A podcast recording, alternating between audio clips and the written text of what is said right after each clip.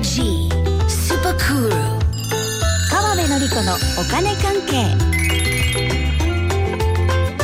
時間はお金についていろいろな話題を教えていただきますファイナンシャルプランナーで社会保険労務士の川辺典子さんですよろしくお願いしますはい、よろしくお願いします。先週は超富裕層富裕層マス層などのね分類とそれぞれがいくら持ってるのかというようなお話でした格差っていうね言葉も出てきましたが今日はどんなお話ですかはい。まあね、昨日はですね、うん。5月8日月曜日ですね、あの新型コロナウイルス感染症があの5類っていう分類に変わったよということでね、うん。まあそこら辺のお話いきますかね。お願いします、うん、でも昨日というか、うん。先月くらいからもうかなりね、うん。なんか雰囲気って変わってきてますよね。変わっ。てきてますね、うん、まあでもね私はここに来てうん。気づきますかね。なんとなく。なんとなくこの鼻にかかるような 声。いや、はい。そうなんですよ、うん。ここに来てですね。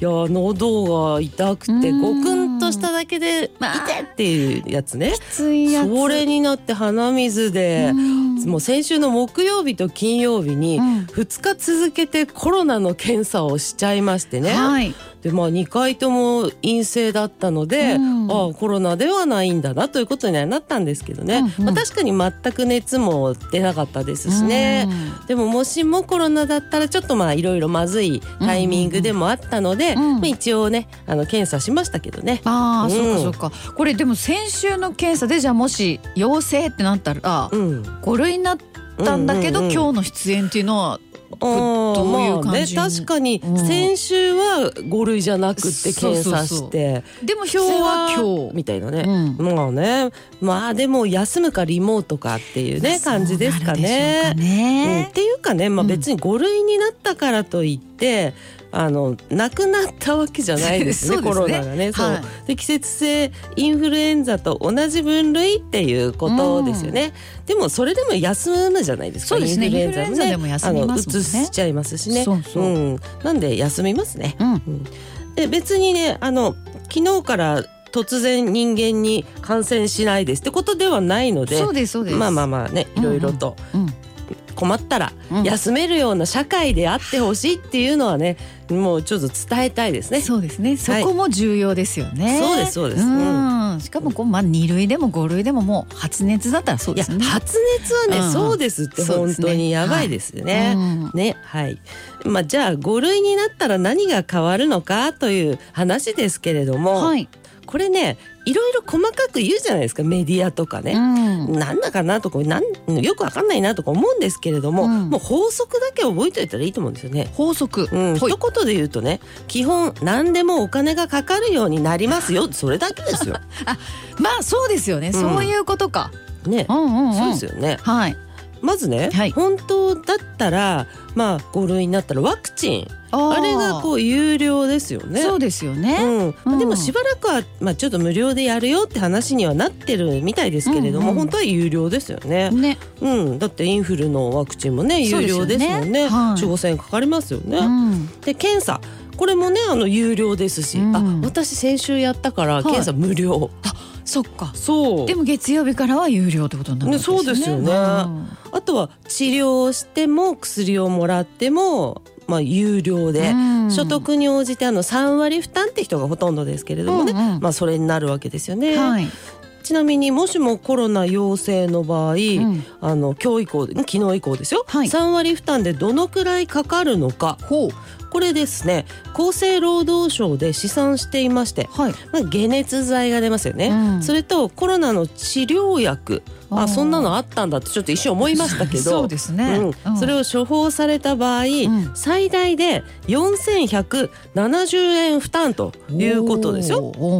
ね、でインフルエンザとねほぼ同じか、うん。ちょい安いくらいかなということですね。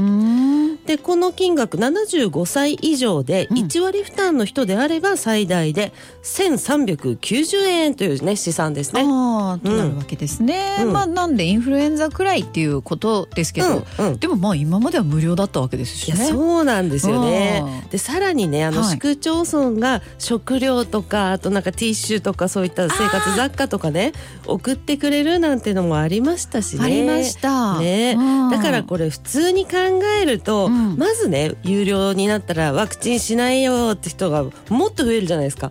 いやもう増えてると思いますけど、うんうん、増えてくるし、うんそして検査しないとねあと治療しないと。有料化ってなるわけですそうね。ですよ。そうやって増えるんですよね、うん当然ね。だから感染がまあ一旦ね拡大する可能性はあるかなと思いますねそう。ですね。うん。うんだけどですよ、はい。検査してない人も増えてるから、うん。感染拡大してるかどうかも分かんないっていうことになりません？そうかそうですよね、うん。うん人数としてカウントできないですもんね。やそうなんですよね、だからこれはもう世の中として受け入れていこうと、まあそういうことなんでしょうね。うんそういうことですよね、うんもう海外旅行とかも本当うん。いろんな制限もかなり変わりましたしね。いや本当かなり変わって、うん。まあ世界の流れですよね。うん。日本むしろちょっと遅れてこう追いかけるみたいな雰囲気に、ね、なってますよね。日本だけガチガチでやったって海外と世界とつながってるからね。そうですね、うん、もうしゃあないですからもうそういうことなんでしょうね。うんうんでまあ制限が緩くなるっていうのはですね、はい。経済効果は大きいということは予想されていまして、うん。でだこれね研究所っていうところ言いますけど第一生命経済研究所。まあシンクタンクなんて呼ばれてるところですね。はい。研究するところですよ、うん。そこのあの首席エコノミストの分析によるとこの分類が変わることによって経済効果は4兆2000億円に上るとそういう予測です。4兆2000億円？うん。超え超えちょちょっとわかんないけどうん。めっちゃすごそうですね、まあねうん。ですよね。うん。いやわかんないですね。札幌雪まつり70何回分みたいなそんな感じですかね。あ。おおいやでも私の今の例えもまあ微妙で適当すぎてなんだかやっぱりわからないっていう。い。まあすごいってことです。まあそうですね。わかんないけどでもこれは5類になるメリットというふうに言えそうってことですか？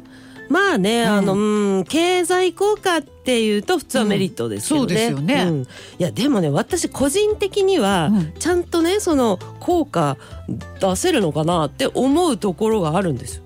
えそれはこの経済効果の計算が甘いよみたいな。いやそんな難しいこと私に分かるわけないじゃないですか。あそこじゃない。うん、もうちょっとなんていうかな体感っていうか感覚的なね。あフィーリング的な。そうですそういう話なんですけどいや松尾さんね、はいはい。世の中あっちもこっちも人足りてない感ってあると思いません？あそれはあるかもしれないですね。うん。これね私結構感じてるんですけど、うん。飲食店とかホテルとか、うん。いや実は昨日もですね、はい。まあ夜いろいろ終わったと思ったところでねあの親戚うん。3人がですねすすきので飲んでいたんでね、ほう。まあ、今日会うんですけど夜ちょろっとこう顔を出したわけですよ。到着してるってことでいいね。ですね。うん、そしたらあの、うん。まあ、3人の予約ですしねあの人数増えるとは聞いてませんってね言われたんですよ店で。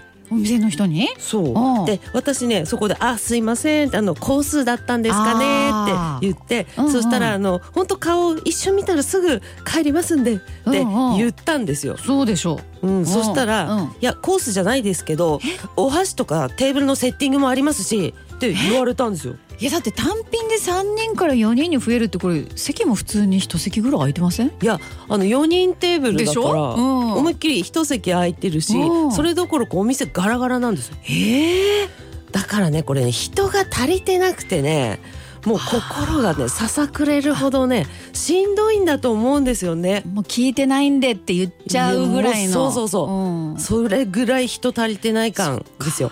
まあねそうあのコロナでね従業員も減らしたりして、うん。あと営業時間とか営業日を減らしたりしてもうなんとかこうギリギリのねところでやってきたのかなという感じね。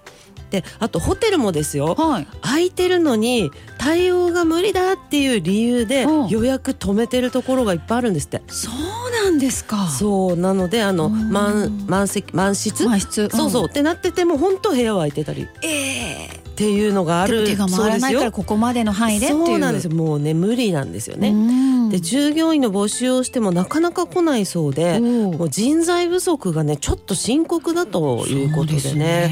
もうこれ絶対ね大変なので、うん。経済効果ってこの人足りてない感これちゃんと反映できてるのかなって思った体感としてね。それがフィーリングっていう話ですねそうなんですだからせっかくのチャンスなんだけどしっかり稼ぎきれてないんじゃないっていうふうに感じてらっしゃるとい。やそうなんですよ、うんこれすごくこれからもまだ強くなるような気がするんですよね。うんまあ、それとねあのコロナの企業向けの融資っていうのがいろいろあったんですよ。ありましたね。めっちゃお得なやつね。うんでその返済が始まりまして。でね返せない企業もいっぱい出てくると思うんですよね。あだからこの働き手不足、うんそれとコロナ融資の返済とーいううん2つの問題は足を引っ張るような気はしていますね。そうですね。まあみんなでしっかりいっぱい働いて、うんしっかりお金は使って、うん、まあ元の世界をね取り戻していけることを願います。そうですね。はいちょっと心配ね要因がありますけれども、はいっていうところですね。